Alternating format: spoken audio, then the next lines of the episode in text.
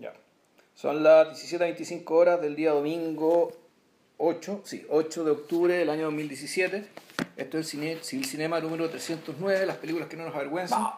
Y, eh, y la segunda tanda del el siglo dedicado al Octubre Rojo, al centenario de la, de la Revolución de Octubre, y por ende al cine soviético, es decir, al cine, eh, a cine producido durante el tiempo que vivió, que existió la Unión Soviética.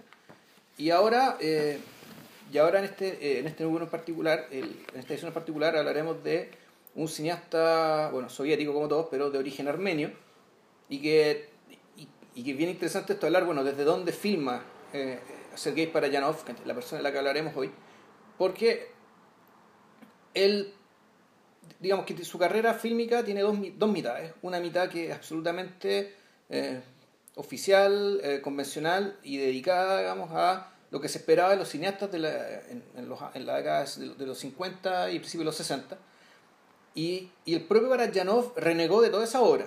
Es decir, él ya la reniega, dice que esa no es obra suya, sino que es obra de otro, digamos, que está hecha, eh, eh, hecha por intermedio de él.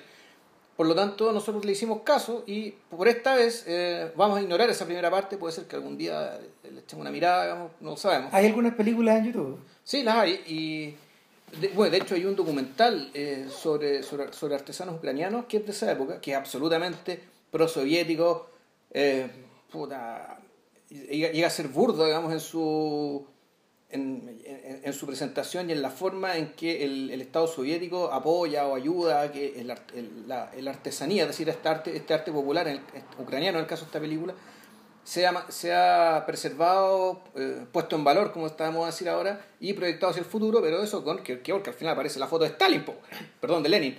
Eh, ahora, ese documental que se llama Manos Doradas o Manos de Oro, el, más, más allá de este pequeño gran detalle, digamos, de la, de la manipula- manipulación y la propaganda de un régimen, eh, yo creo que es, es bien, tiene un elemento bien importante que uno podría decir que se proyectó en la hora que vino después. Que hay un momento en que él, eh, para Janov, eh, rescata una. empieza a mencionar, porque hace un barrio por distintos tipos de artesanía ucraniana, lo que tiene que ver con los tejidos, el, el bordado, telares, or- orfebrería, orfebrería, no sé si tanto trabajo en vidrio, y también trabajo con greda, con arcilla. Y en algún momento Partenov empieza a contar una leyenda solamente con las figuras de arcilla. Entonces uno ya, el- un- después de haber visto la- algunas de las películas suyas del, del periodo posterior, uno encuentra ahí un, al menos un germen, digamos, que es el germen de, eh, del potencial de los objetos de contar cosas. O sea, no solo de mostrarlo, eh, no solamente de, da- de sugerir eh, o transmitir aspectos de la cultura en el cual esos objetos fueron generados, sino también eh, como posible artefacto narrativo. ¿ah? Y la medida que son en la medida que se van sucediendo los eh, la, la- eh, la exhibición de estos objetos, claro, aquí se puede armar, aquí se arma una historia. Entonces, dentro de este documental absolutamente oficialista, eh, para Janov hace un guiño a eso, y ese guiño me parece que después aparece en la obra posterior. La, la obra que para Janov sí reconoce como propia comienza en 1965 con la. Las sombras de nuestros ancestros. los hombres de los ancestros olvidados, o Eso. ahí se puede traducir como, como, como quieran. Que, claro, fue una película que apenas apareció, dejó la escoba porque efectivamente no se parecía prácticamente a nada de lo que se había visto antes en, en, bueno, en el cine en general. Y, eh, y- pero, y era, pero era de una singularidad tal que eh, inmediato se le hizo, se hizo sospechoso al régimen. Y la, por lo tanto, la el segundo periodo de la obra para- para Janov, que es de- desde 1965 hasta su muerte en 1991, 90, 90 creo que 90. 90, eh, claro, vio la realización de cuatro películas, cuatro largometrajes, unos pocos cortos y un par de periodos en la cana, weón. No, lo que. de lo- a ver. eh, lo primero que yo recuerdo de Parayanov fue el momento en que. Cuando, fíjate que lo consignan en, lo consignaron en la revista Enfoque. Hablaron de, de que se iba a estrenar a Chip Kerry fuera de Chile, obviamente. Creo que en el Festival de Venecia, ¿no? O algo así. El rollo es que ahí describían un poco la historia. eh, y, y para uno que en esa época recién estaba enterándose de Tarkovsky, eh, los casos se parecían notablemente. No, son, son carreras paralelas, son Claro. de paralelas. Y aparte que ellos dos se querían mucho. Con la diferencia que, que para Janov sacó, sacó lo peor, o sea, la peor parte, eh, sobre todo porque era homosexual. Era bisexual en realidad. Entonces, eh, pero, pero, Pero claro, por el cargo de homosexualismo fue que terminó en Cana. de ahí para adelante, claro, de ahí para adelante lo, lo, lo, lo arrestaron y lo, Pero el problema no lo era que fuera, acusaron de violación también. pero el problema no es que fuera homosexual, claramente. Vamos a No. el tema que usaron el homosexualismo para castigarlo. Claro. Eh, para apretarlo, para, para tratar de, de encauzarlo, enmendarlo, digamos, en la lógica, en, la extraña. eh, Es una lógica perversa, una lógica extraña, la lógica del régimen soviético respecto a estos artistas disidentes. Pero es una lógica que tiene cuotas de barbarie, pero no alcanza a ser absolutamente bárbara por la sencilla razón de que las películas están, de que las películas existen. O sea, un, un, un régimen absolutamente bárbaro, digamos, que esta gente derechamente la fusila, la relega, digamos, que y la obra se quema, y sin embargo, eh, las películas están, las Mira. películas salían, había incluso, y estoy pensándolo también a partir de lo que conversamos el otro día con Eisenstein y, su, y, su- y la relación de Stalin, digamos, y del puerto tal con estos artistas. Eh, puta, te da la impresión de que el régimen era un régimen que era capaz de, o sus jerarcas, digamos, eran personas capaces de detectar el genio eh, y detectar la obra singular, de detectar el valor. Y que su primera, y, y su- el, y el primer instinto, el primer reflejo ante encontrarse con, esta, con este tipo de gente, que además suele ser díscola, era tratar de encauzarla, digamos. Y, eh, pero, no, no, no, pero no inmediatamente destruirla ni aniquilarla. Porque insisto, ¿por qué? Porque las obras están ahí para demostrar que efectivamente esas obras se hicieron. O sea, que Tarkovsky pudo hacer cinco películas en la Unión Soviética, cuando era, y, y siendo un tipo que claramente y nunca escondió, que él pensaba de otra manera. Y que su, su, su, su preten- sus pretensiones como artista iban en una, una dirección distinta. El, Para ya no alcanzó a hacer cuatro. el, punto, el punto es que en realidad esto es mucho más random de lo que parece. Lo que ocurre que, por ejemplo, al, el régimen no, no tendía a no tocar a los personajes que estaban conoc- a los personajes conocidos desde fuera, por ejemplo. ¿Cachai? Y, y ayudó mucho a ayudó mucho a, a Tarkovsky en, en el peor momento de las negociaciones de Andrei Rublev el hecho de que su Iván eh, su infancia de Iván hubiera obtenido premios Claro, ganó Venecia. Claro. Entonces, eh, no podéis tocarlos tan fácil. La mala suerte de Parajdanov es que en el fondo él estaba empezando una, una fase distinta de su carrera muy radical y que, y que fue jugada peligrosa por estos gallos y, y lo acallaron. Lo mismo le pasó a Alexei, Alexei Germán, que, que un, un soviético, sí, es soviético en el fondo, porque él vivió la mayor parte de su vida en el, du- durante esos años. Eh, Germán eh, tenía como dos o tres películas también. Ya. Y Pues las que nosotros hicimos el podcast ya son las dos rusas, o sea, salieron en la son, dos, época- son dos filmes rusos. Sí. Claro, pero sus filmes más conocidos antes eran como cosas del 67, del 71, y después, y después este buen, después este buen simplemente no puede volver a filmar. Ya. y, y, la, y la, la película desapareció de, del mapa y, y, y, y la, la han vuelto a revivir en la medida de que el personaje continúa haciendo cine. Ahora, eh, a Parajanov también yo creo que lo a Para- a- a Parajanov también lo fusiló la idea de que eh, Sayat Nova, el color de la granada, eh, Es una película, es una película que es la película que le habría abierto, le habría abierto las puertas para quedar un poco intocable. Si lo hubiera, si, si lo hubiera tenido tiempo para poder, para poder eh, continuar haciendo cine de esta forma. Ahora, el problema, el problema es que puesto así, el personaje, el personaje dentro del marco del cine soviético, más que un, una persona influyente eh, directamente se ha convertido en una especie de gran caso al margen y de una un- y de un- y un personaje un personaje cómo explicarlo Eh, por lo singular se ha convertido se ha convertido en un personaje que ahora está teniendo influencia Uh, no, yo- o sea, para mí, yo en realidad yo viendo, vi- viendo tú, la primera película, eh, Mm. La sombra de los ancestros olvidados, eh, yo creo que la- las influencias de directores que ya son tan absolutamente consagrados desde hace décadas, ¿cachai? Es notoria. O sea, para mí el- está Fellini, está Herzog. Está Custurica. O sea, eh, ah, claro que sí. O sea, tú decís, la, la gente que de, una u otra forma se apropia elementos de la imaginería de Parajanov, que muchos de ellos son compartidos con la imaginería de Tarkovsky. No, y, y, también con la, con la de. con la de. ¿Cómo se llama? El. František Basil. Ya. También. Y hay algo también ahí en cuando uno observa de Miklos Jankso. Eh, tiendo a pensar, tiendo a pensar que eso, eso es, eh, eh, es una especie como de mm, es una especie de estilo del este que bueno hay otro personaje Zulaski Andrzej Zulaski esos jóvenes trabajan trabajan en, en, terrenos medios parecidos ahora eh, donde yo más noto la influencia de Parajanov y Diamond es con los artistas plásticos incluso a veces más que con los cineastas.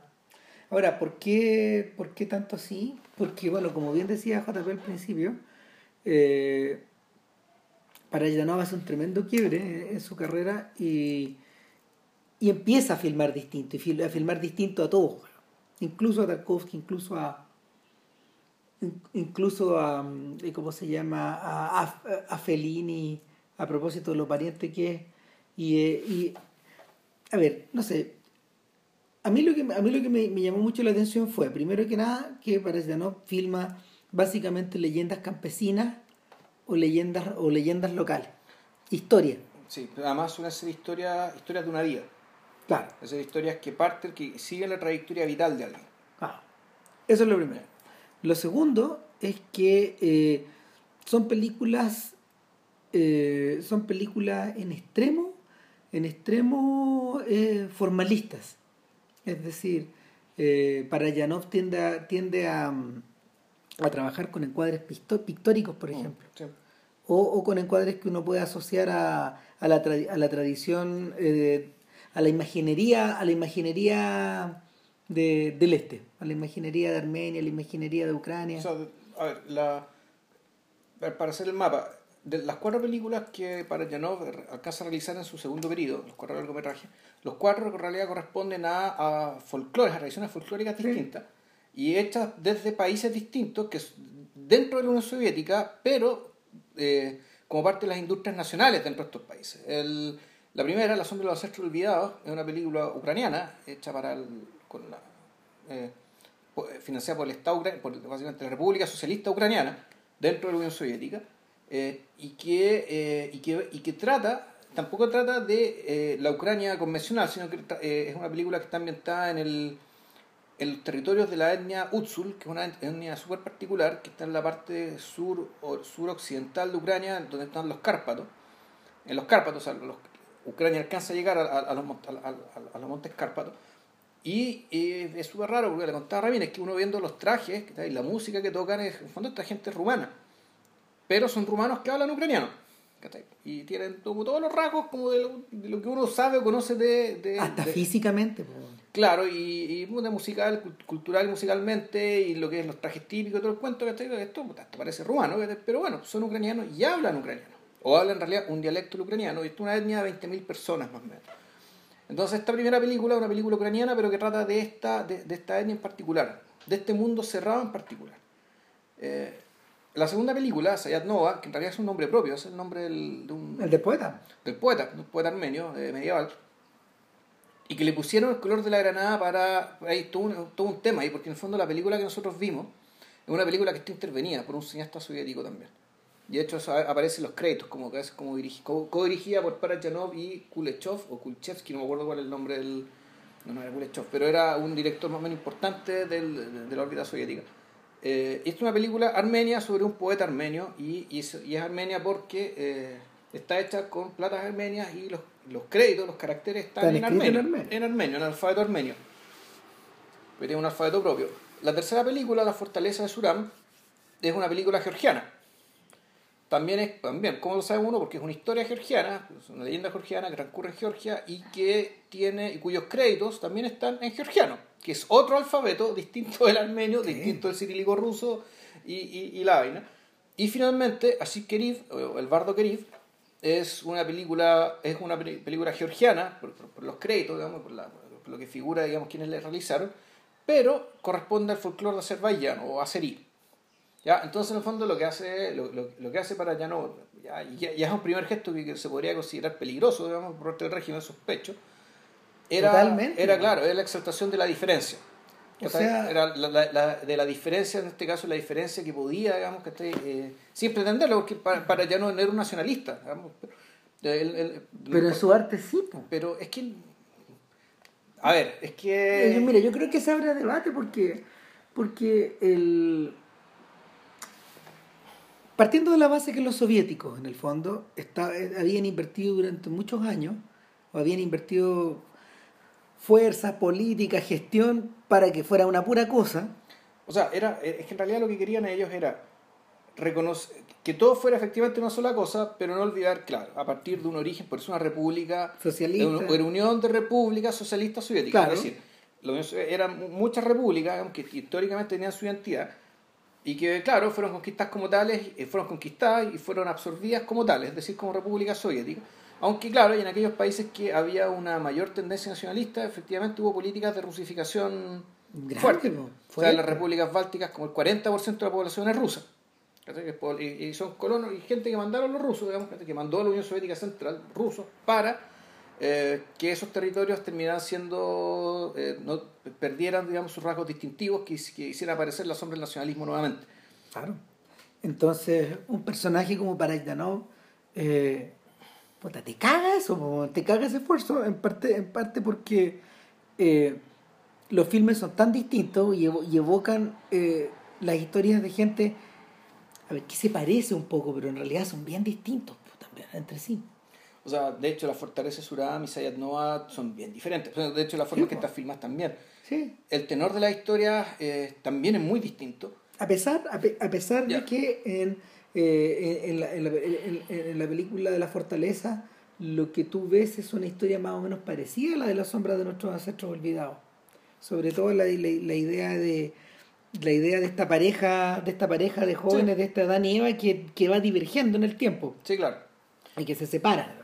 Sí, ahora, la... Pero ahora, uno no ve...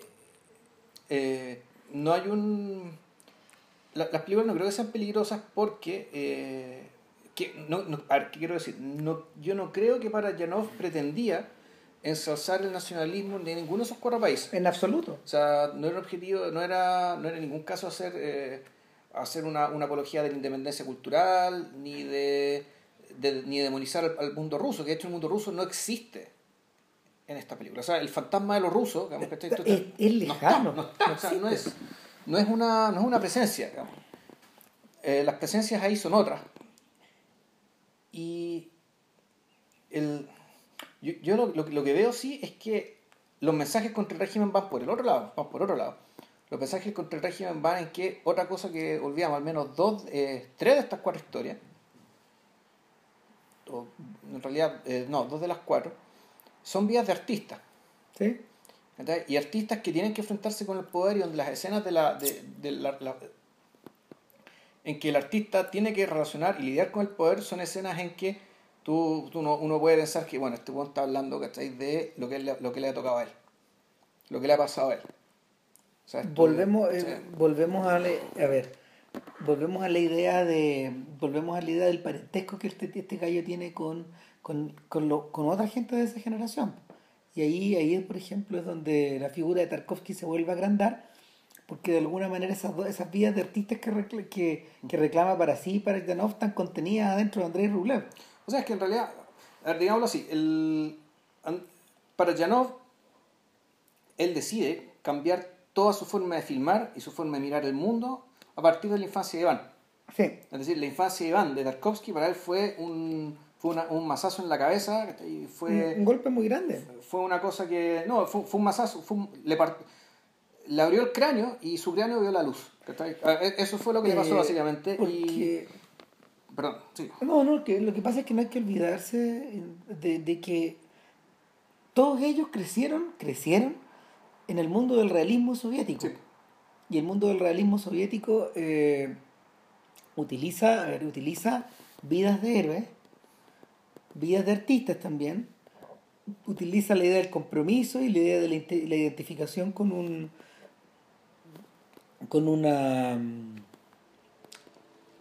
como una, con una especie como de unidad superior. ¿cachai?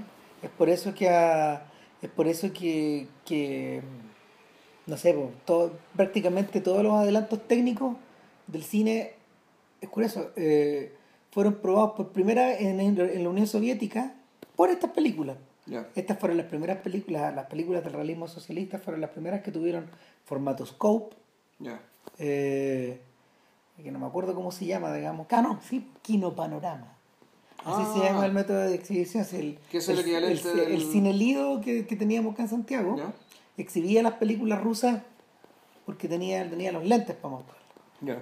Eh, entonces, todo este- el, el paso del blanco y negro al color o, o el uso de o el uso de tremendos presupuestos, por ejemplo, para poder trabajar en estos proyectos como La Guerra y la Paz de Bondarchuk, ocho horas. Entonces, que ahora lo editaron en Blu-ray, bueno. Entonces, eh, estos gallos vivieron en esa realidad, po. Y es una realidad donde eh, tú vas y sometes tu guion a, mm, puta, al censor, Claro. eh, si queréis recibir plata del Estado, tenéis que tener un compromiso político. eh, y, y, y, y- yo creo que para, para ellos esta mm, para ellos esta rebelión, por ejemplo, es distinta a lo que le podría a lo que le- a lo que en algún momento le pasó a Eisenstein cuando se marchó a, a finales de los 20 a Europa y a Estados Unidos, que lo veo como una forma también de escaparse de las purgas eh, estos gallos nacieron dentro del sistema, entonces su rebeldía obedecía a obedecía a impulsos a impulsos a impulsos eh, muy compulsivos y muy, muy privados, tan privados como, como públicos. Entonces eh, lo discutíamos a propósito, lo discutimos largo a propósito de Andrei Rublev. ¿Para qué la hizo? ¿Para qué, para, ¿Para qué meterse en una historia de tres horas y tanto, en blanco y negro, en un formato, en un formato, ¿cómo se llama?, súper épico, eh, si iba a contar la historia de este, de este artista del cual se conocen tan pocas pinturas y, y- Y de, de cuya vida se sabe más muy poco. eh, y, eh, y, como lo mencionaste en el podcast pasado, y un artista cuya, mm, cuya obra se puede ver en las iglesias, no colgada en una pared. Mm. Más encima.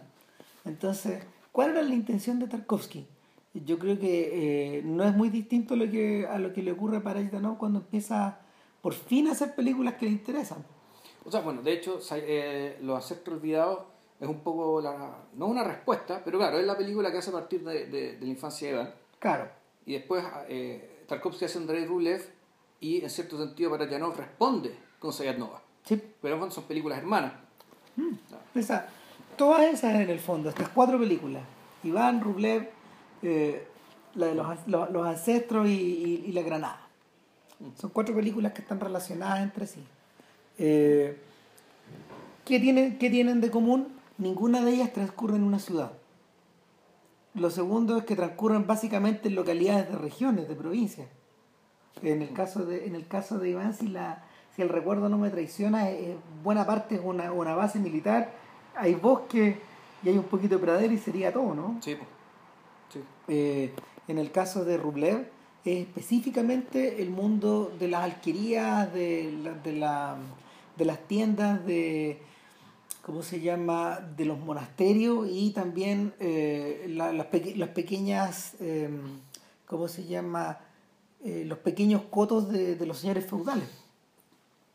Y, y había, claro, la, la, la- la matanza de la iglesia, uno podría suponer que eso es una ciudad, digamos, ¿cachai? pero no, lo- los rasgos del- de la vida urbana desaparecen de inmediato, digamos, después de la masacre misma. O sea, Están expulsados, claro. eh, Una vez que ahí Se borró todo. Es todo, claro, territorio arrasado, digamos, y efectivamente eso era, eso era, eso era Rusia durante la Horda de Oro, ¿no? territorio arrasado, digamos, que está ahí, y que recomponiéndose paulatinamente en torno a la iglesia.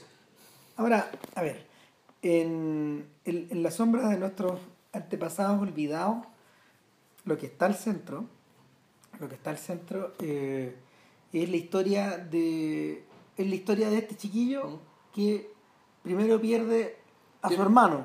Ya la escena de la pérdida del hermano ya es una cuestión impresionante. O sea, Claro. esta cuestión te filma en vivo cómo se cae un árbol arriba de una persona. Claro. Eh, Y eso con una cámara que sube, con, un- con una, con una cámara que sube con grúa muy rápidamente. ¿Cachai? Pero que ya el efecto también es su- suma- sumamente singular porque el, es un efecto que, que quiere darle naturalidad al movimiento, pero que al mismo tiempo está en un contexto absolutamente significado teatral. sí, pues quita- Te- artificial, o sea, de- deliberadamente se ve artificial, ¿cachai? pero con un movimiento que quiere resaltar la naturalidad, digamos, de, de cómo cae un árbol, digamos, y mata a alguien. Claro, y, ti- y ti- y tiran en el fondo la grúa, la grúa Mm. en, en un arco que no es natural, porque, porque es hacia abajo, no, no es una. El árbol no cae, Claro. el árbol no cae describiendo un ángulo, pero da lo mismo. O sea, llegamos hasta el rostro del tipo tapándose, Claro. tapándose la cara. Entonces, este tipo muere y eh, el niño, el niño que ve todo este accidente, luego va a la casa eh, y, y luego procede el velorio, pero después de eso, en, en el velorio mismo, creo. No, no, era después en una misa, en una misa posterior, pero, pero, también pero, pero bueno, lo que pasa es que muere el padre, pues, muere el padre porque básicamente... En una riña. En una riña con el, el, el principal terrateniente del pueblo, pero una escena que también es... eh, que también, volvemos, digamos, también es una cuestión absolutamente singular, que es cómo te muestra, ¿cachai? La, el, cuando muestra la, la- el mercado, el mercado de este pueblo. O sea, la gente vendiendo las cosas más disparatadas, puta, las flautas, el loco del pueblo haciendo tontero, otra señora, otra señora vendiendo chamanto, y un movimiento de cámara. Que no para nunca. que no para nunca, y que, claro, pretende un poco, eh, me imagino que transmitir la sensación de, de aturdimiento de este niño, digamos, ante tanto estímulo juntos. Pero ¿sabes qué? Yo creo que también... también Pero que en realidad, volvamos al tema, o sea, esto es... eh, otro cineasta que también veo aquí directamente es Chan Yimou, ¿cachai? Sí. En, en, en- en aquello esto de que de aquí, aquí lo que se muestra es la cultura. Aquí lo que importa es la cultura, aquí lo que importa son los objetos en cuanto depositarios de la- una forma milenaria de vivir, digamos, una forma milenaria de vivir y relacionarse con cierta tierra. Ahora- de, cierta de cierto grupo de personas con cierta tierra. Hay algo que no vuelve a hacer para, para Janov nunca más, que es mover la cámara así. Exacto. Porque eso que solamente queda en esta película. Eh, En la, en, en, en la, en la siguiente, digamos, ¿cachai? Eh, es absolutamente radicalmente es lo contrario. Es básicamente cuadros vivos, prácticamente son cuadros vivos. sí. Y ya en las otras películas esto se relativiza un poco. Pero, pero, se muy mantiene- poco. Pero, se, mantiene la estructura. Por lo menos, yo no he visto la última, en Ashif Kerib, pero, pero en, en, la, en la película de la fortaleza eh, también, también la cámara está estática. Lo que difiere ahí es que las tomas son, las tomas son, más abiertas. Son más a mayor distancia, muchas, ve- eh, se recurre mucho más al Claro. plano abierto Ahora- en, en exteriores. ¿Por qué Parayanov mueve la cámara así en las sombras de nuestros ancestros olvidados? Eh, una de las conjeturas es la que acabé de decir tú, que en el fondo esto representa la mirada del niño o representa la mirada de la mirada de un eh, la mirada de un- la mirada de nuestro protagonista que en el fondo va buscando a su alrededor eh, como torciendo la cabeza. Básicamente eso, va torciendo la cabeza, a veces con mucha velocidad, eh, para poder, para poder eh, observar lo que está alrededor de él. Y es, raro porque, porque al, al- al tratar de imitar estos movimientos de cabeza, eh, en vez de naturalizarlo, desnaturalizar la imagen. Sí. Y, y queda... Bueno, ahí me acordé de Miklos Jankso. pues. Jankso mueve la cámara así. Pero lo que hace Jankso eh, es trabajarlo de una manera muy, muy, muy, Muy parsimoniosa. muy parsimoniosa, pero al mismo tiempo muy eh, con- eh, respetando, el, el- respetando la sensación de continuidad. Claro, de una continuidad, pero además, pero la naturaleza, los espacios que trata también son distintos. Sí, ¿Cachai? Janssen lo que te retrata es básicamente que son espacios que aunque estén llenos, igual él- te los te los muestra como si estuvieran vacíos. siempre van a estar vacíos. Aunque estén llenos de cosas, igual parece vacío. Aquí al revés, aquí el fondo la cuestión te explota en la cara. Aquí está todo lleno. Sí. Está todo lleno. Está el, desde los colores hasta la, hasta la banda sonora, que es- Sí. en general suele ser súper estridente. Y no solo eso, bueno, hay en, la, en las películas, al menos en la tercera y la cuarta, se produce un doble fenómeno, que es la doble banda sonora, Sí, po. que es la banda sonora superpuesta, Mm. que, que es la música supuestamente diegética, tampoco es diegética, más música incidental sobre, el- sobre esta música que es pseudo incidental, No, que y está el- medio camino entre lo diegético y lo Y incidental. en algunos, en, en algunos casos, este gallo utiliza el sonido para perturbar, abiertamente. O sea, eh, los sonidos de las gaitas, por ejemplo, que, que es un instrumento que está en todas las, prácticamente está en todas las películas, eh, O sea, que, que hay, otros, hay, hay, otro instrumento que es muy parecido, que suena parecido, que es el duduk, que es una especie, de, que es parecido al oboe, de la familia del oboe, que es un instrumento armenio y, y de la zona, a esta altura, estos pueblos son distintos, son de etnias distintas, tienen religiones distintas, y sin embargo, aquí se producen los cruces, digamos, estáis de, de ida y vuelta.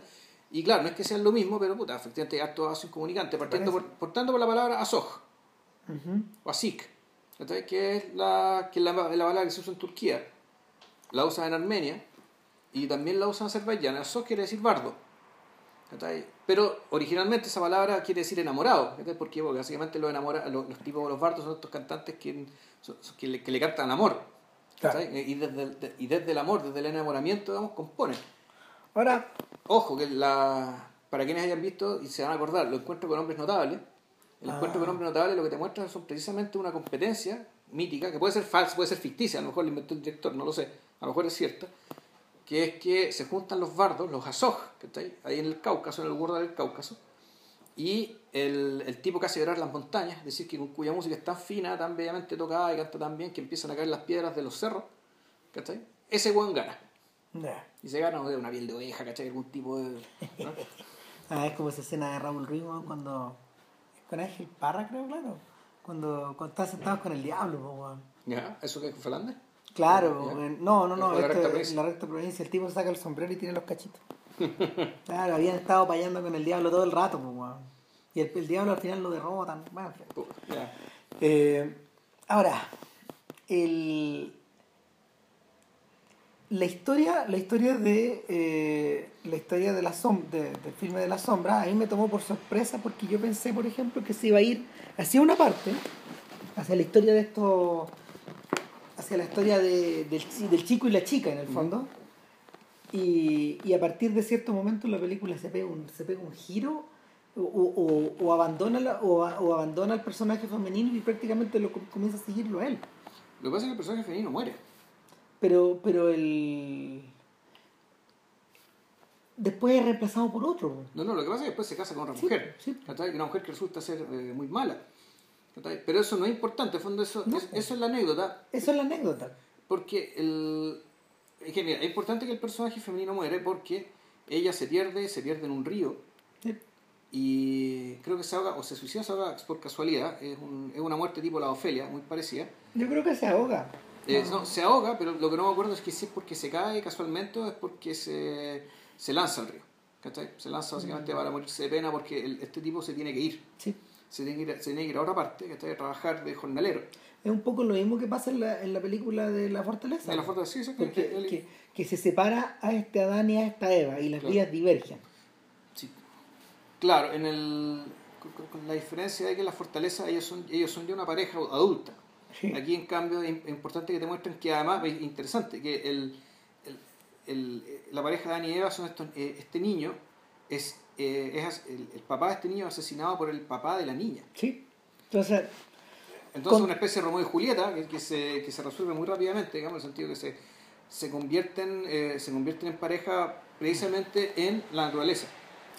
En una escena que, que, es bien bonita, que van los dos bañarse desnudos en un río, digamos, un río, y corren, y porque efectivamente, porque son libres de todo, y son libres del peso de la familia, son, son libres del peso de la cultura, en el fondo. Eh, eh, hay un momento donde en el fondo uno mm. piensa que él se va a enojar con ella, porque ellos se conocían de antes, eran amigos.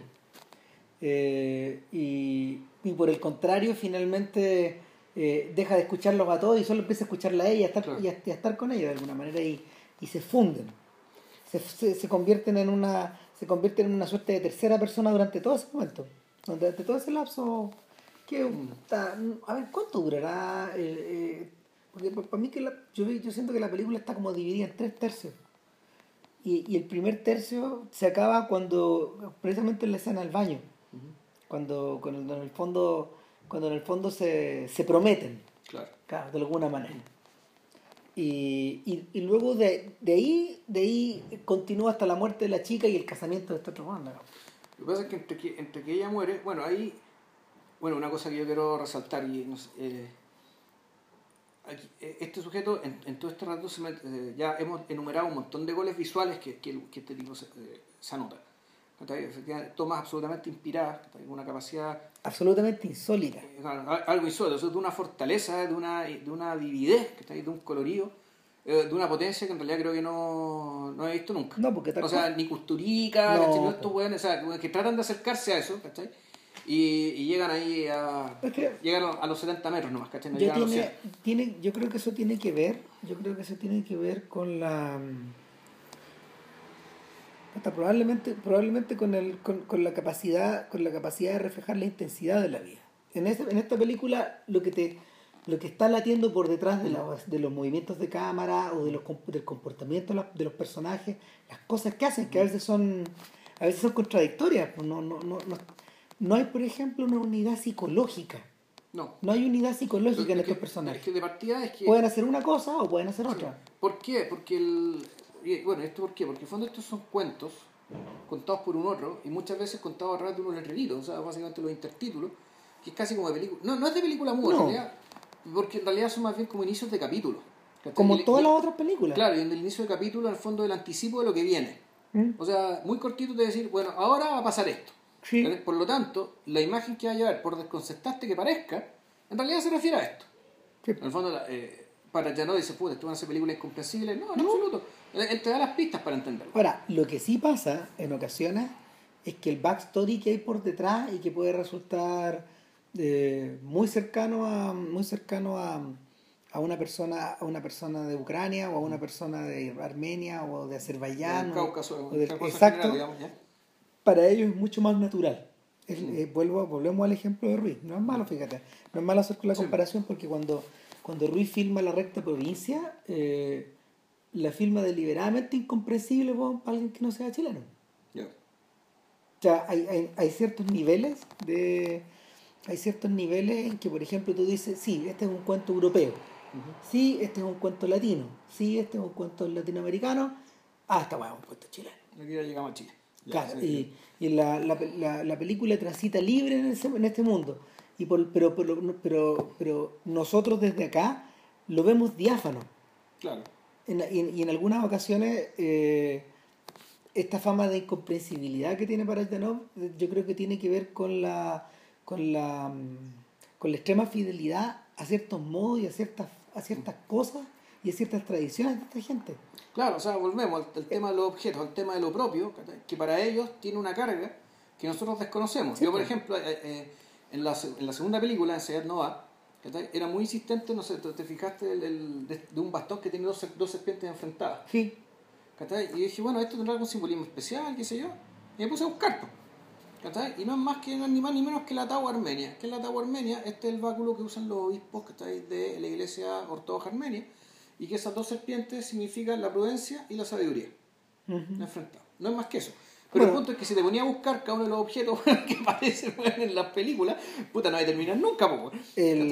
Por lo no. mismo que dice Ram, es decir, porque esto está hecho desde y para. desde una perspectiva local. Que eso, eso es lo, es lo que lo distingue de Tarkovsky. Tarkovsky no es un artista local. No funciona de esa manera su cabeza. No, no, de hecho, bueno, de, de- de partida, estos dos sujetos eran, eh, eran casi hermanos. O sea, el, el nivel de gratitud, admiración mutua que se tenía era una cuestión absolutamente afectiva y algo muy raro, pensando que generalmente los artistas con lo ególatras que son, weón, puta, que la envidia, weón, que uno le copia a otro, weón, y que... La relación de estos gallos era una, era, era una fraternidad tremenda. De hecho, cuando, cuando Parayanov cae por segunda vez en Cana, es Tarkovsky el que empieza a mover la cosa cuando se estaba, cuando iba a irse a, a, a Italia, a mover sus influencias, ¿cachai? Con Tonino Guerra, con, con Fellini, con Antonioni, con toda la gente del círculo que está ahí, bueno, para huear para que, para que soltara a Parayanov, ¿cachai? Eh, Parayanov no era intocable, pero Tarkovsky sí, y Tarkovsky tenía amigos que podían hacer la pega, eh, la de jorobar, digamos, como si Parayanov fuera intocable. Eh, ¿Por qué estoy contando esto? Porque si bien estos dos tipos eran, eran hermanos de alma, digamos, era sumamente distintos.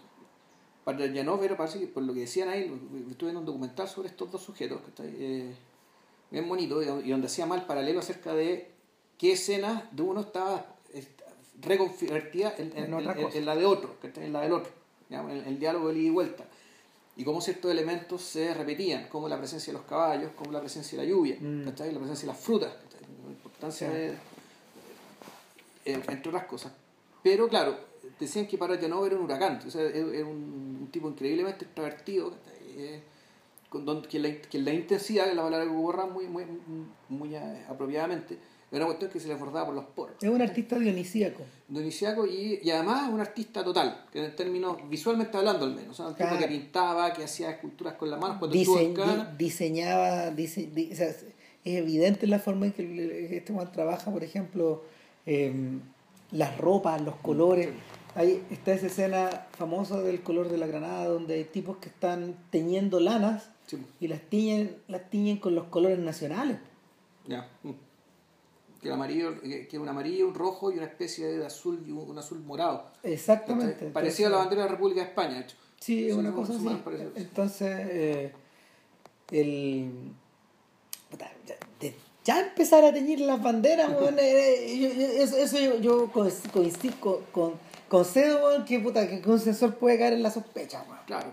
Pero la película, pero insisto, o sea, la película la veía un artista, eh, eh, un- eh, y un artista que incluso en el caso de Sayed Nova, ni siquiera, él no tanto, eh, él no tiene que enfrentarse tanto al poder, sino que su vida tiene que ver, es, es- es más bien como el Andrés Rublev, es decir, un tipo que está escindido entre el arte y la fe, Y el que, arte y la devoción. a, di- a diferencia de los de Rublió, eh, uno va viendo las etapas de este personaje desde su infancia hasta su muerte. Exacto. Que Entonces, son básicamente con cuatro actores distintos, o sea, son cuatro etapas. cuatro etapas, pero cuatro- entiendo que entiendo que la, la, la actriz hay un momento en que encarna al, encarna el personaje Lo que pasa es que la actriz, es que es interesante porque uno viendo, la actriz es una mujer, o sea, es la mujer la que fue su esposa, su polola, o puede ser también su inspiración artística. ¿Cachai? Es su Porque, porque, po. porque en algún momento tú, tú decís, bueno, pero ella es, como, ella, es la, ella es la pareja, o ella es más bien una faceta ¿cachai? de su propio ser que en algún momento él la corta. ¿cachai? Cuando él eh, tiene una escena muy bonita acerca de que cuando empieza a decir tú, eres- tú, tú eres fuego, tú estás vestida de rojo, y que empieza a pasarse un sedazo rojo por la cara, siendo que al principio de su juventud este mismo personaje está vestido de blanco y se está pasando un sedazo blanco, Sí. siendo el mismo personaje, ¿cachai? El- o sea, el- la misma actriz, la misma persona que en algún momento este tipo que eh, él quiere irse para un lado y sin embargo esta que puede ser su mujer o puede ser su musa o puede ser un aspecto de su personalidad que lo quiere guiar por otra parte y lo tiene que cortar. Yo creo que tiene que ver con la androginia también. O sea, y, y es por eso que... Y después ese personaje vuelve a aparecer. Sí. Pero vuelve a aparecer porque, bueno, una de las cosas realmente notables de, de Sayat Nova eh, son los fragmentos elegidos del poeta, que le ponen de una... eh, o sea, es, ahí, se- ahí efectivamente se hace, ahí se, se hace efectivo esto de que un poeta armenio del siglo XIV puede efectivamente hablar de la vida de una manera tal que yo puedo comprender, o sea, que uno puede comprender. Y sobre todo en la, y, y- y en la medida que, que empieza a hablar de las etapas de su propia vida, y uno en la medida que va andando por esas mismas etapas, también lo puede comprender. ahora el... Entonces, y perdón que te interrumpa, entonces la incomprensibilidad de Parayanov también vuelve a ser aparente. El- bueno, es que, es que eso ya precisamente porque la fama... La fama de Abstruso lo tiene por esta película, porque esta es la, esta es la película que más se difundió fuera. No. Y en el fondo, eh, Y aunque, que- aunque Vilche y yo coincidimos que Sombras de nuestros antepasados olvidados es mejor película, y es aún más impresionante visualmente. sí, claro. Pero reconocemos que esta, eh, eh, pero al mismo tiempo esta es mucho más radical en términos de el movimiento, el- la relación movimiento no movimiento. Este es el filme, este es el filme canónico, esto, ¿no? Sí. porque, porque eh, primero que nada están presentes todas las características del anterior. No todo. Eh, sacó el movimiento de la cámara. Para Ah, empezar, claro, o sea, claro, el- pero- pero- eh, eh, tiene una mirada distinta. o sea, es, que, es que es una... mm, A ver... ¿Cómo explicarlo? Lo que pasa es que no se, no se le puede aplicar el término barroco a algo que está tan lleno de elementos, pero al mismo tiempo tan desnudo. Es, un- es una película que, por ejemplo, donde, donde en el fondo eh, el protagonista rara vez habla con alguien. El protagonista está suspendido sí. de alguna forma eh, a través de las imágenes que va, que va desgranando para Aitanov, la forma en que las va eh, sucediendo, la forma en que las va articulando, pero también la manera en que las imágenes se van articulando con los intertítulos. Este no es un efecto, es curioso, este no es un efecto que uno, que, mm, ¿cómo se llama?, Eh, que sea propio de él. Cuando Hou Xiaoxian hizo The Puppet Master para contar también la historia de uno de sus grandes, de, lo- de los grandes artistas nacionales de Taiwán, lo que hizo fue más o menos lo mismo, recurrir a la, al inmovilismo Claro. Y recurrir a una gran cantidad de intertítulos que se iban, que se iban mezclando con la historia. Y los desgraciados de los gringos cuando editaron la weá no tradujeron los, los intertítulos, pues weón. Y es la única edición que hay, weón. Ahora, si, si yo volviera a ver The Puppet Master, tal vez trataría de bajarme algo de opensubtitles.com, pues, weón, porque, porque el... Si no hay la sabiduría de las multitudes para proveer. Claro. Sí. Bueno, la weá es que... eh, Bueno, Puta los gringos, weón, weón. pero es que los gringos no deben haber tenido un weón que fuera capaz de traducir del taiwanés, que era el idioma en que se hablaba la weá, pues weón. Esta no está hablada en... ¿No mandarín? No, pues no está hablada en chino. Pero, el tai- pero existe el taiwanés, weón. Sí, sí existe, sí es, el que se, es lo que se habla. Pero será una variante del mandarín, ¿o no? Puta, pero, no, pero igual es que no lo entienden. Si el, el- el- en las películas de Howe, los viejos hablan taiwanés. Y, y, en, y en City of Sadness se hablan como cuatro lenguajes distintos. Ah, ya. Todo mezclado, porque bueno, hay chinos del continente, hay chinos de la isla, están los gallos con influencia japonesa, porque también hablan japonés, está todo mezclado. Entonces, eh, eh, en ese caso es, un- eh, es parecido a lo que hace para no, trabajar sobre capas, de capas, de capas, contra capas y, y, así. Y el y en la en el, en el sabor en el, el sabor de la cereza decir bueno, obviamente un título con el que está está, sac- está- está- Sí, pero ojo, que, eh, claro, pero el color de la granada es un título inventado por otros. sí claro pero el título de la película era Sayat Novak, Novak. que es el nombre de la persona, que es el nombre Ah, del poeta. No, pero no me cae duda que este weón debe haber, titulado a la weá a propósito de lo otro. De Andrés Ruloff. Sí, Eh, no, no, no, de.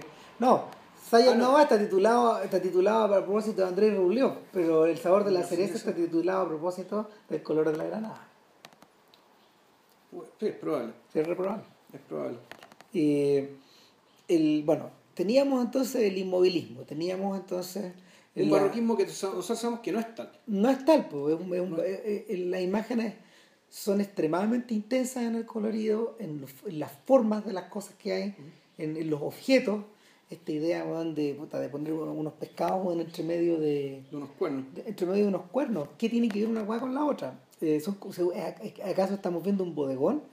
Claro, la- las personas eh, suelen, suelen aparecer de frente. Es como si fueran tarots. Sí, En el fondo la- uno podría decir esto es como esto es como un tarot. Yo tengo la sensación de que lo que tenemos acá por delante es un tipo que abordó, abordó su cinematografía desde el, desde el punto de vista, o sea, una de las facetas en las que aborda su cinematografía es desde el punto de vista de las artes decorativas. Sí, claramente. Entonces es como si para Janov me estuviera haciendo un cacharro, donde, en el fondo hubieran símbolos, hubieran personas y se contara una historia. Yo lo voy girando y voy, y voy aprendiendo más de la historia de esta persona. Pero no aprendo, en, no aprendo eh, en el sentido en que lo hago, por ejemplo, viendo un filme novelesco. Por ejemplo, esta, estas típicas biografías de Hollywood del, de, de, de la era del cine clásico, que, don- donde el personaje era un personaje que era tan novelado que no se parecía a su vida real. Claro, no, y aparte que. el- y esto además también, volvemos, la supuesta incomprensibilidad para Janov. Mentira, para Janov. del- y- ah, otra cosa.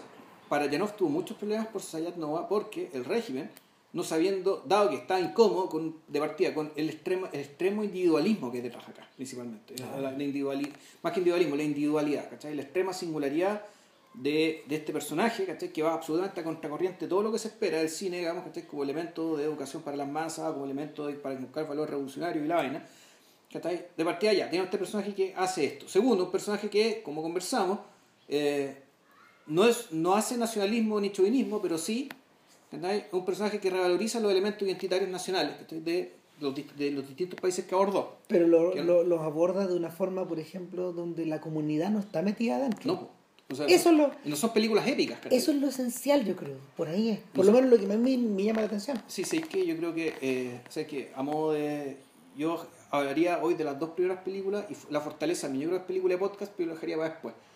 Porque es un poco, porque ya, ya como que también se va por aparte. El, eh, No, el- pero mi, mi punto era que, ¿cuál era? Era que eh, este weón, dado que, por las razones que, hemos, que, que se han esgrimido, podía ser considerado peligroso, peligroso ¿cachai? o molesto, o contraproducente, la crítica, weón, lo, lo empezó a wear porque, supuestamente, lo, él falseaba la vida de Sayat Nova.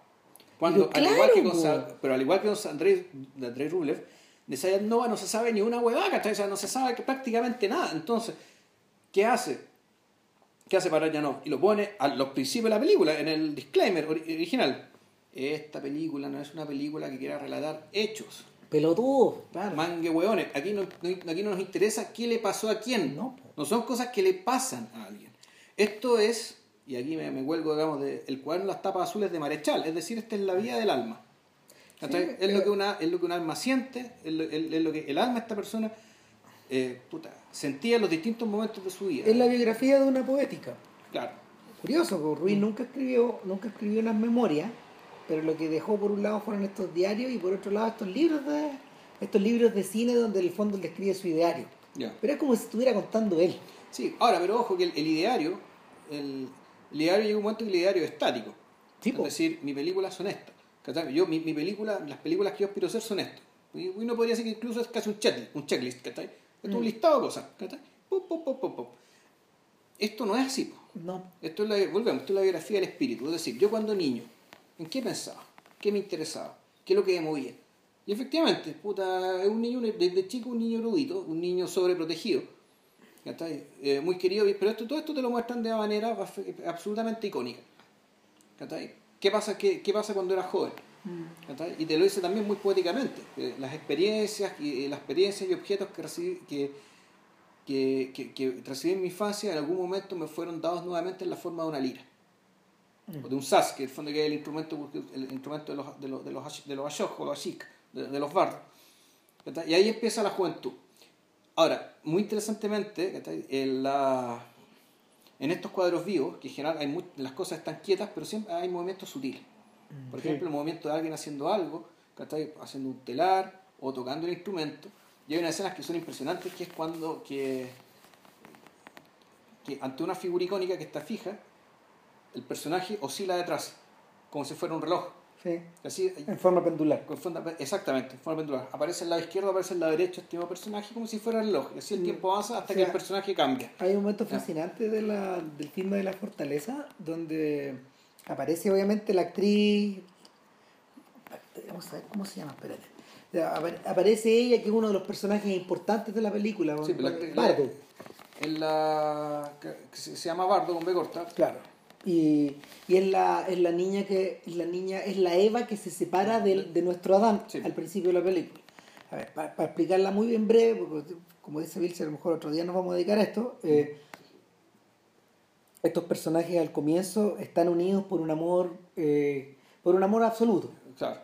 Eh, son una pura persona. Entonces, en un momento el, personaje masculino tiene que huir, ir a ir como se llama, tiene que irse y ella, ella queda, ella, queda atrás y nunca se vuelven a encontrar.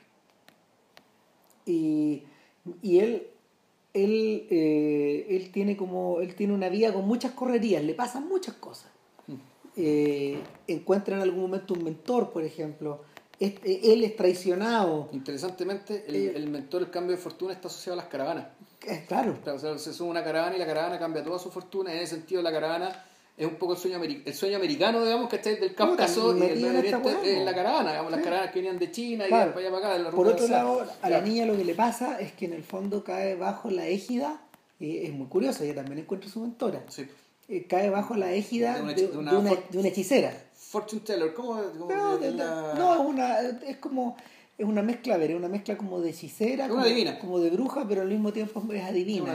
Y ella misma a su vez se convierte luego en adivina. Entonces, el, el, en, el trasvasije del pasado al presente, eh, vemos a esta actriz que empieza a pendular frente a la cámara. Claro, frente a, y, y, al medio está la figura negra, embosada, digamos. De... de la niña, de cómo fue ella.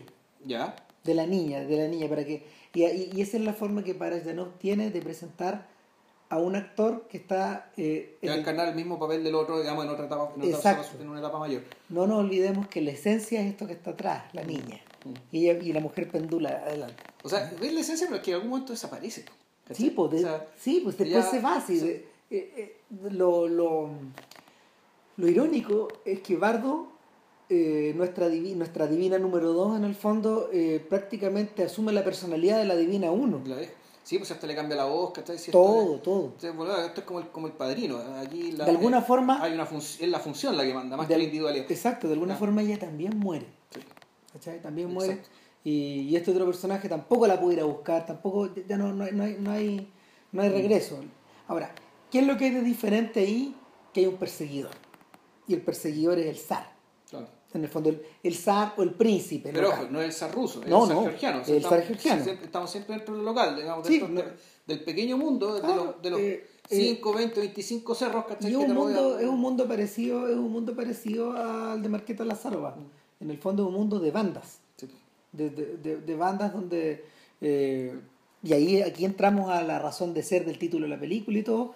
eh, es un mundo donde en el fondo tú eres tan. tú, tú tienes, tú tienes el, el- detentas el poder que tienes. En la medida que tengas En fortalezas la que medida- te aseguran el control del territorio. Y pobre que las fortalezas se derrumben. Sin Claro. embargo, hay una que siempre se está cayendo.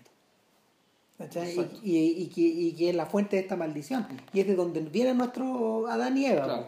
Y que, que la eh, es una eh, es interesante porque es una a ver eh, ellos crean esta perturbación finalmente porque es- eso nos viene a decir para no esta especie como de fractura Bueno, en realidad, no, yo lo que entendí era que la fractura venía de antes y la fortaleza estaba para el gato hace mucho tiempo. sí pero resulta que Y, y lo que pasa es que el, el- es la divina, ¿sabes? la que inventa una forma, de la que crea una forma de, de cerrar esa brecha, pero también, pero también permite cerrar su propia historia. sí. Pero no vamos a contar más porque No, no, no. para mí esta película es otro podcast. Además que, a- además que la además que el desenlace de eso es el- probablemente el más tremendo que le vi. Sí, no, es, Es un masazo, bueno, es, Es una atroz. cuestión... es pa- eh, Es atroz porque, porque eh, el, el, el filme alcanza el clímax cuando llega a ese punto y de ahí termina, weón. Sí. Le falta el último acto, por decirlo en un, en de una manera así demasiado O sea, convencional. El, el último acto ya eh, es una es la secuencia casi de crédito, pues, la gente caminando, digamos, que está ahí cultivando cosas en los campos, ¿cachai? Porque eh, y eso es, o sea, vuelve a la normalidad, ¿no? Y la normalidad eh, no es más que eso, gente caminando del campo tirando Claro, semillas, ¿cachai? pero- y, y todo lo que acaba, todo lo que acabamos de ver es el tiempo inter- es, el tiempo es el interregno. Y ese interregno, no, claro, y, y además es una el paso súper brutal entre el tiempo mítico, digamos, ¿cachai? El, el tiempo de los historia. grandes héroes, ¿cachai? El tiempo de los grandes héroes, de los grandes mitos, de los grandes sacrificios, ¿cachai? Y la pedestre vida cotidiana, digamos, ¿cachai? Para la cual todos estos sacrificios realmente están hechos. Claro. Ahora, eh, En realidad, mentira, están hechos para eso, no es para entretenernos. Puta, sí, Digamos, po. ya. pregunta la Odiseo, ¿no? Ah, Señor de los Anillos. O sea, Señor de los Anillos también un poco raro. O sea, también se hace cargo de esto. ¿Sí? Mm. Eh, La novela y la película. Ahora, volviendo, volviendo a Sayat Nova, lo que desconcierta, y eso es lo que de repente puede confundir a la gente, a mí a ratos también me sacó de la película, es que eh, la- el, el tremendo magnetismo que tienen esta, estos tableaux vivants, esta- estos cuadros vivientes en el fondo, eh, se apodera del filme y se lo devora en un momento, porque son, son muy, muy sintéticos. No, en realidad lo que termina pasando Ram es que el... yo creo que cuando la película te empieza a expulsar es cuando el tipo entra al monasterio. ¿Por qué? Porque la vida del monasterio es la que a uno se le hace más incomprensible. Eh, es aquello que uno ya no conoce. Puede ser.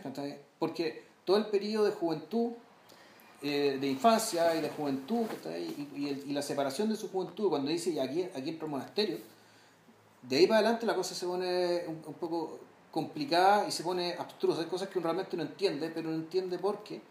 Eh, porque es- es- esto es ajeno.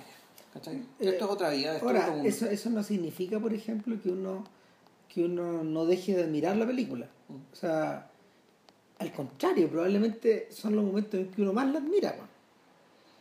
Eh, mi impresión, mi impresión en último término, y eso también se puede aplicar a la- al filme anterior, es que eh, lo que movía, a, así como por ejemplo a Hitchcock, lo que lo movía de eh, la experiencia cinematográfica era la escritura del guion. O lo que mueve por ejemplo a lo que mueve a, a David Lynch en último término eh, para poder crear todas las imágenes que él hace es una suerte como de es el apaciguamiento es el apaciguamiento de sus ideas adentro de su cabeza. O sea, hay un momento en que Lynch plasma lo que pla- plasma lo que estamos viendo una vez que una vez que eh, él termina de expulsar esta weá ¿cachai? Eh, y para eso usa la meditación también este weá Ya. y eh, eh, lo, lo ocupa de una forma media parecida a lo que hacía a lo que hacía Luis Buñuel también. No estaba en el acto de escribir el guion lo cinematográfico para él. Ya. Como pasaba, como pasaba con Hitchcock. O lo que le pasa a Scorsese, por ejemplo, que yo no tenía idea que, que igual que Casabets, es una persona que... para el cual la, la, la filmación de la película lo decía todo. O sea, en, en, en Scorsese yo no, yo no sabía que se improvisaba tanto. Ya. Los filmes son muy improvisados.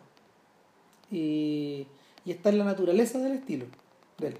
Pareciera que no, po. Mm. O sea, son, son tan estilizados que pareciera que no dieran lugar a, a, estas, eh, a esta improvisación. Entonces, pensando en eso, me dio la sensación de que, de que para Janov, eh, para Janov, eh, uno, por ejemplo, cuando observa un plano, un buen ejemplo de plano, este plano como este plano cenital donde el niño está eh, secando lo- los libros y él está acostado en una en una en uno de la en, en- en un rincón del techo del- en un rincón del techo de este monasterio y en el fondo él está rodeado por un mundo de hojas Sí.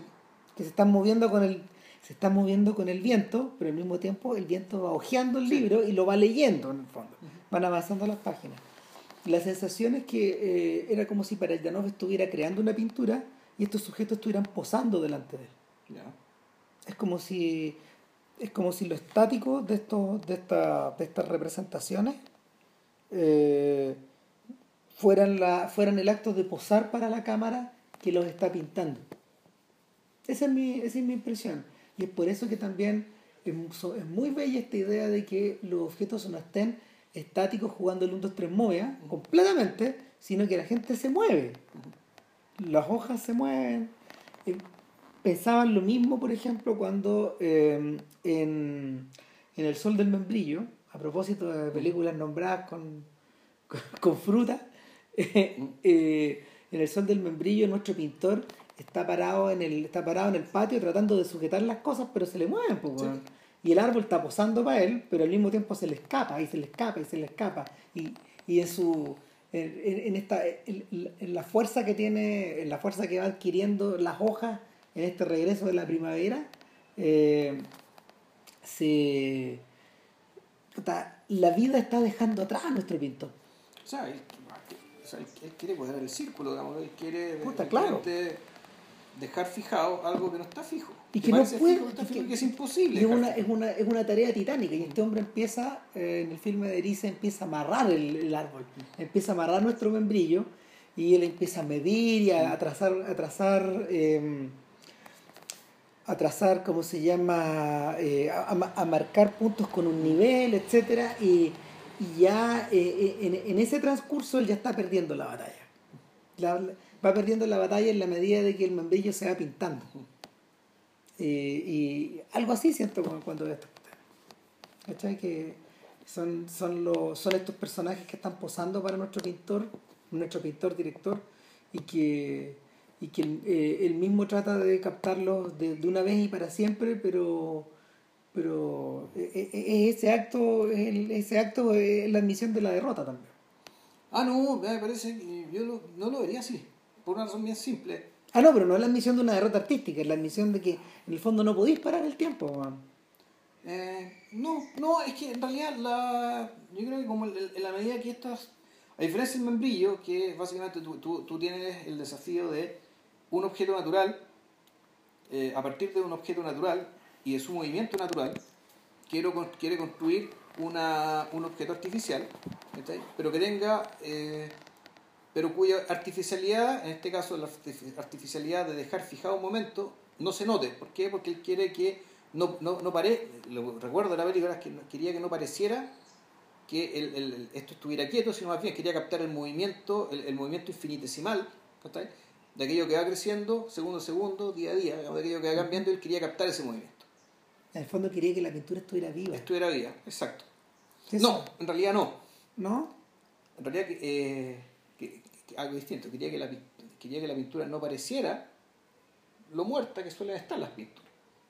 Es un poco distinto. El, tú puede estar viva una pintura, en realidad lo que quiere es lograr el efecto, un, efecto que niegue su propia naturaleza. ¿Cachai? Eh, para no, yo creo que la, la cosa va por otra parte bien distinta. De partida porque él no, no, está tratando de reproducir la, la vía, él está, él está haciendo construcciones, una tras otra, construcciones que cada una por sí misma y juntadas unas con otras, quieren eh, fácilmente traducir en imágenes aquello que está siendo dicho en los títulos en las frases del poeta. Es un poco lo que, es un poco lo que ocurre con los y por lo mismo, y perdón, y, lo que quiero hacer, y esto sí que uno podría decir que es radical, ¿cachai? Y aquí sí podría haber una derrota, que, que, es. Es decir, si las frases del poeta son tan potentes, ¿por qué no bastarnos con ellas? Bueno, ¿Por qué necesitamos, por qué necesitamos traducirlas a imágenes, ¿cachai? Como si en realidad lo que quisiéramos es qué parte del pensamiento se pierde con las palabras. Eh... ¿Qué es lo que las palabras no pueden transmitir? Entonces, claro, él recurre a las imágenes, eh, me, imagino, para contar, por una parte, para dar cuenta de ah, la historia de estas palabras, es decir, qué, qué acontecimiento, o más que acontecimiento, qué sensaciones dieron paso a estas palabras, o qué cosas no están dichas por estas palabras, qué cosas se pierden en la traducción. A mí, a mí se me ocurren dos cosas. Uno, que eh, el efecto que para ya no provoque la audiencia no es distinto, por ejemplo, al de los al de los pintores de la primera época del óleo. Eh, la, la, estructura simbólica de la estructura simbólica de las pinturas de esa, de esa era, de los, del, no sé, del, del 1450 en adelante, por darte una fecha cualquiera, eh, empiezan, empiezan a manifestar dos cosas distintas. Uno, la pintura medieval la pintura medieval deliberadamente retrataba a sus personajes de una forma no realista. Y no es que no supieran dibujar, como, como, como, como suelen decir algunos alumbrados por ahí, sino que estos sujetos sabían dibujar perfectamente, pero el estilo, el estilo y lo que querían comunicar era otra cosa. Lo discutimos a propósito de los iconos la semana pasada. Eh, pero en el caso del, en el caso de eh, en el caso de los holandeses, por ejemplo, y de los italianos, la, cantidad de, la cantidad de simbolismos que empezaron a aparecer con, con la pintura al óleo eh, se multiplicó por 10. Eh, las plantas, los animales, los objetos, los detalles están. La, la, riqueza, la riqueza de estos óleos grandes que permitían contener el mundo finalmente, porque a eso aspiraban. Eh, deliberadamente trataba de mostrar estas cosas. Pues. Entonces, ahí tenía varios. Ahí, ahí es el punto, el momento, el momento de la historia del arte donde, donde los historiadores y los expertos se empiezan a hacer la. se empiezan, se empiezan a regudear con la cantidad de guas que uno ve. Eh, ¿Por qué un mono? ¿Por qué un perro? A ese nivel. y sobre todo cuando. Sobre todo cuando en la era, en la era de ya en el 1600. Cuando, cuando, empiezan a llegar en masa los productos de otras partes del mundo. Puta, claro. La, la, la, la, riqueza y la. La, exuberancia. Eso, esa es la palabra. La exuberancia de esta weá eh, es, prácticamente inaguantable. O sea, cuando uno llega, cuando uno llega y se sumerge en Rubens, esa weá es inaguantable. son, son, son, es paradójico porque son escenarios que donde, donde, la, la figura del humano queda empequeñecida al lado de toda esta otra weá, de todas estas faramayas gigantes. Y los cuadros se vuelven titánicamente grandes. Eh, más grandes, las figuras que aparecen ya son más grandes que uno, que, un ser humano normal. Entonces. Eh, sí, claro, pero bueno, ojo, el tamaño de la, el, tamaño de la pintura es también una glorificación misma, a la, o sea, es una glorificación tácita, está ahí al espacio donde va a ser colgado. Puta, claro. Es decir, si el tamaño es de, bueno, es de 8 x 2, perdón, 8 x 5, puta, es porque hay un palacio, casa o iglesia lo suficientemente grande donde, puta, podéis poner, bueno, un cuadro de 8 x 5. Claro.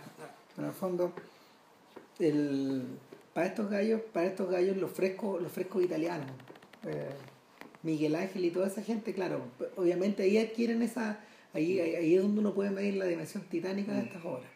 Ahora, eh, en Paragdanov, en los símbolos se pueden, se pueden volver abstrusos en la medida que se vuelven más locales. Eh, pero Pero con Sayat Nova lo que, lo que sucede es que la película nos invita a aprender ese lenguaje. Se da- se es curioso, se da como la molestia de, de decirnos, lo vamos a contar así, vamos viendo uno por uno, con este objetivo y en el fondo y cada una de las cosas que ir viendo está explicada que por la frase una fra- por la frase que la antecede por la frase que la antecede la que le da sentido a esto Claro, en, ese, en, Ah. esa, en esa medida, eh, la, respuesta a la, la respuesta definitiva a Sayat Nova es el espejo. ya Es cuando Tarkovsky utiliza los poemas de su papá para contar la historia de su papá, de su mamá y de él, del mismo pero también para contar muchas otras cosas claro que van adentro. Entonces, el... Y, y, pa- y para tratar de traducirlo y para tratar de traducirlo en un lenguaje que en el fondo es aprendido del otro Mm. de, esto- de, de su amigo finalmente claro Claro. Eh, a falta de una nueva película de Parajdanov, el espejo tiene que existir. Mm. Es una cosa así, pareciera ser. Y el, una cosa que me gustaría, una cosa que me gustaría alguna vez es poder ver esta película en pantalla grande y, y ver qué efecto tiene, qué efecto tiene la, la pictorificación de, de, de, de, estas imágenes, pero cuando uno las ve en la tele o cuando uno las ve Claro, el computador en el pues, computador, está en YouTube ¿no? eso se chica, pues. Sí. se achica, se achica de una manera irremediable. Eh, sobre todo es curioso, eh, hace dos años eh, el, col- el, el- color de la, el color de la granada fue, eh, fue eh, ¿cómo se llama? Restaurada en 4K. Imagínate cómo se ve. pero es que no están el tiro no las tiene No, no las tienen ellos. Sí, no, no, no, no, las, las películas de los filmes de Parajanov no los tiene él. Yo creo que lo tenían, bueno, durante tiempo, durante harto tiempo los tuvo Kino. Pero yo creo que ahora debe estar editado por ahí. Pero la. De hecho, si uno se lo bajara, probablemente uno encuentre la. la mm, ¿Cómo se llama? La remasterización. Me encantaría poder verlo en una pantalla grande, grande, porque.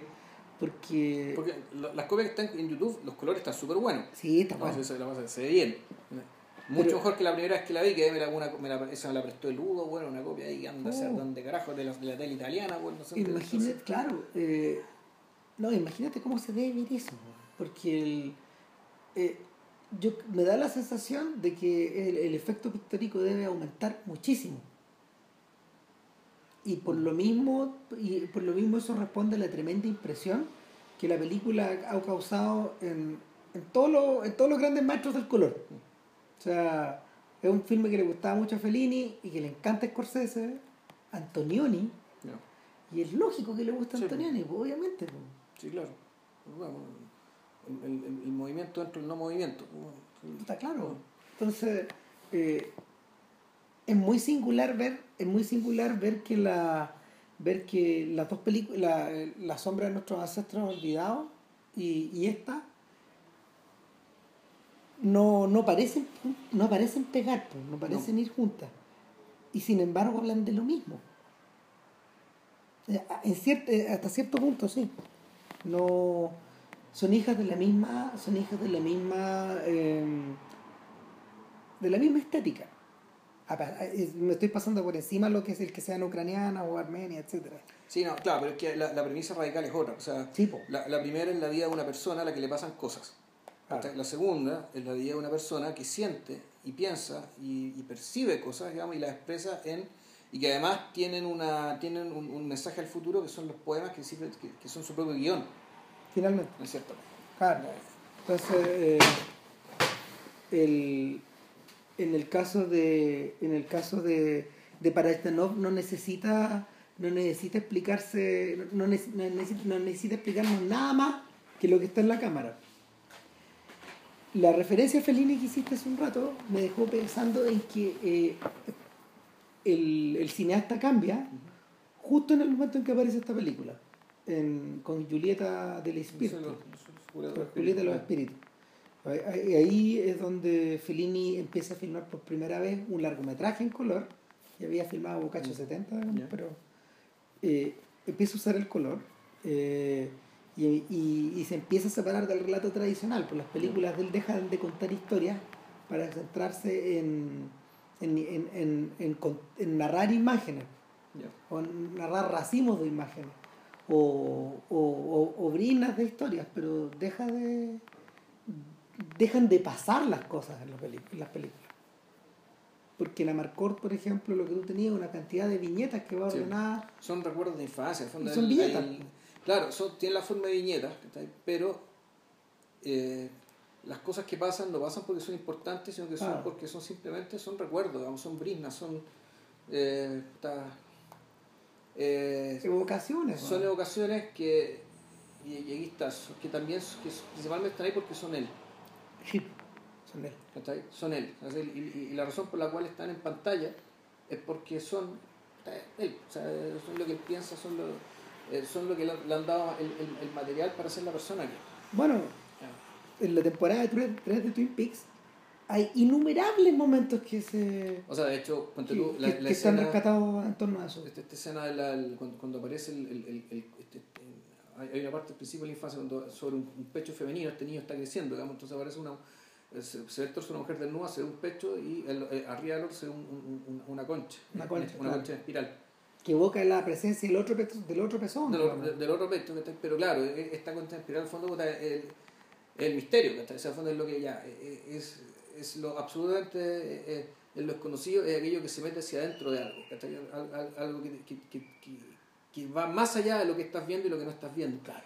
Entonces yo ahí también, precisamente en esa escena, yo dije, ah, Lynch también pasó por acá. Sí. Sí, Sí. eh, eh, es evidente. Pero la manera, bueno, la manera en que Lynch ordena las cosas en el plano. Eh, o sea, no vengamos con weas, o sea, si la, la pieza roja es eso. Eso, o sea, el, claro, pero para, pero para, Lynch, como buen estadounidense, digamos, el- su pintura es básicamente la un escenario.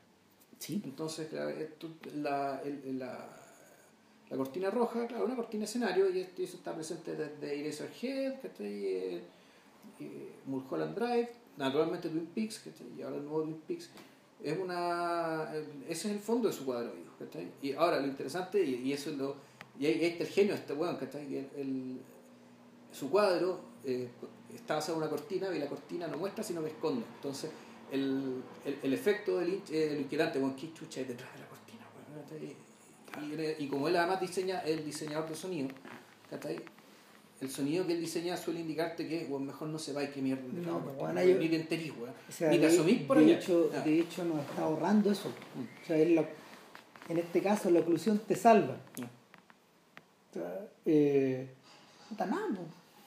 El- Puta, nos gustó más la primera, terminamos hablando de la segunda. ¿cachai? No, bueno. pero, pero, pero es que es el, misterio, es el misterio de esa segunda película. Si, bueno, yo me pegaba. y- y insisto, esa no es la película que hizo Karate, no. No, po, pero Esa película está intervenida, supuestamente para hacerla más, más asequible. Mm. Supuestamente era, más, era comillas, más incomprensible. Yo creo que es una película incomprensible en todo caso. no, No. yo creo que no. O sea, en el fondo, en el fondo no hay que tratar de adivinar eso, a eso. Lo mismo pasa cuando uno está delante de un óleo. Uno, tú tenés la, tú tenés la opción weón, de ver weón, la balsa en la medusa eh, de Jericó puta, y, y, y, eh, absorber el significado novelesco de estos sujetos que están en esta balsa observando ahí un barco al que le están haciendo señales. Pero la gestualidad de cada personaje que está metido ahí adentro también tiene, una, también tiene otro lenguaje. Mm. Ya. Y, y, y hay, hay maneras de llegar hasta allá, digamos. Eh, algunas pueden ser, no cuando, el niñito le, le- cuando los niñitos le preguntan, bueno, ¿y usted qué le hace sentir esto? ¿Qué es lo que está viendo ahí? ¿Cachai? Eh, hay maneras como se, de- hay maneras de llegar hasta allá a través de la intuición o hay maneras de llegar hasta allá a través de, no sé, pues, de leer entre líneas. De leer entre líneas y de, de desentrañar el significado. Eh, para estos efectos, eh, aún para estos efectos, el color de la el color de la cera, el color, el color de el color de la granada funciona para las dos cosas. A pesar de que yo encuentro que la otra película, eh, tal como tú decís, eh, eh, es algo inimitable. Sí, porque, claro, por lo mismo, la, esta película es un rompecabezas, un rompecabezas que te da todas las pistas para armarlo, ¿cachai? salvo la parte, insisto, la del monasterio. Ciertas partes de lo del monasterio que tú decís, esto es un mundo que desconozco, que, y que no, de que no estoy ni cerca de entender. Pero, pero, pero en cierto sentido, pero la, la película funciona por lo mismo, como, un poco, claro, como un enigma, un enigma fácilmente re- re- resolvible, resoluble. Eh, pero cuya resolución al mismo tiempo está, eh, cuya resolución es, es- es más que gratificante, es estimulante intelectualmente. Ah, La otra película, en cambio, es, Ah, la explosión. la otra película está vibrando todo Sí. el rato. Eh, Ah. está- sí, eh, es, muy de su tiempo también, pues muy de los 60. Por la misma razón. Claro, pero aún así no se ve, tú, tú, tú, tú la ves y dices, esto no, esto no, esto no es anticuado. No, no, Esto- no es anticuado, pero a lo que voy es que utiliza ese lenguaje. Ese Sí. lenguaje está como atrapado en el tiempo. Y, y, y es un lenguaje que hablaron, es un lenguaje que de hecho po, hablaban, que, que habló Tarkovsky, que habló eh, Bashil, que habló Bellancso, eh, y toda esta gente como ligada a ese mundo. Cuando, cuando tú avanzáis, por ejemplo, a- hacia otros cineastas del este en el tiempo, y tú, Kieslowski ya no habla así. No, claramente no. No puede hablar así. No es que se haya perdido, es que es otro, es Es otro, otra nivel, cosa, es otra cosa, otro son, mundo. son otras, son otras preocupaciones. Claro. Eh, sí. German, Y- por y- y- ejemplo. Y, y, bueno, ni hablar de los, ni hablar de los lolitos. Ah, no. No, o sea, ni hablar de los checos, o sea, ni hablar de Milo Forman, eso, eso, No, eso no, están en otra cosa, es otra- es otra cosa. Es otra cosa. Ah. Es, esa weá sí que es otro mundo. Ah. No. Eh, Ya, mira, qué bueno que tomamos la decisión porque así tenemos, tenemos tema para otro podcast. Se llama Yo me muero de ganas de volver a las. Porque quiero volver a las dos. A mí, el, el Bardo Kerip, que no, no la he visto, no, la vi una vez, no, no- se me desarmó un poco al verla. Me gustaría verla de nuevo, me gustaría también leer el cuento. Sí, pues. Sí, del, del, del, del- El Lermontov. de nuestro maestro Lermontov, el amigo Lermontov, pero puta, no, creo que sea fácil de encontrar. no. Estoy buscando ahí y. Pero ya, dejemos por otro podcast las otras dos películas. eh, y, y rap. Terminamos por ahora Por un rato. por un rato y que lo pasen muy bien. Cuídense